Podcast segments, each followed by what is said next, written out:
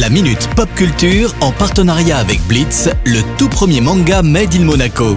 Une collaboration inédite entre Shibuya Productions et le grand maître Gary Kasparov. Retrouvez la série dans toutes les librairies.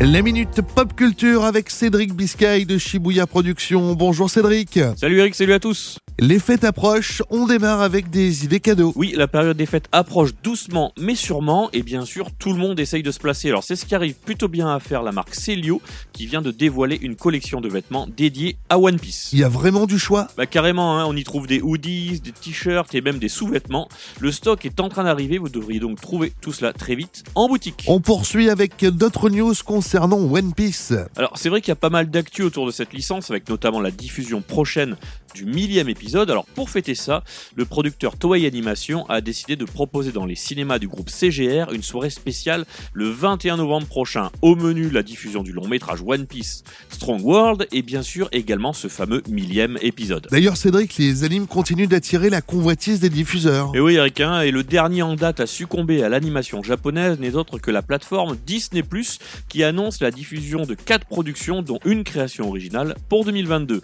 Alors les titres en question sont Disney Twisted Wonderland, Summertime Ring, Black Rock Shooter Downfall et Tatami Time Machine Blues. Nouvelle un peu plus triste à présent avec un acteur culte qui nous a quittés. Et oui Eric, hein, Dean Stockwell qui jouait notamment le rôle du personnage de Hal dans la série culte Code Quantum s'est éteint à 85 ans dimanche dernier. Alors on avait aussi pu le voir dans le film Dune de David Lynch ou encore la série Battlestar Galactica.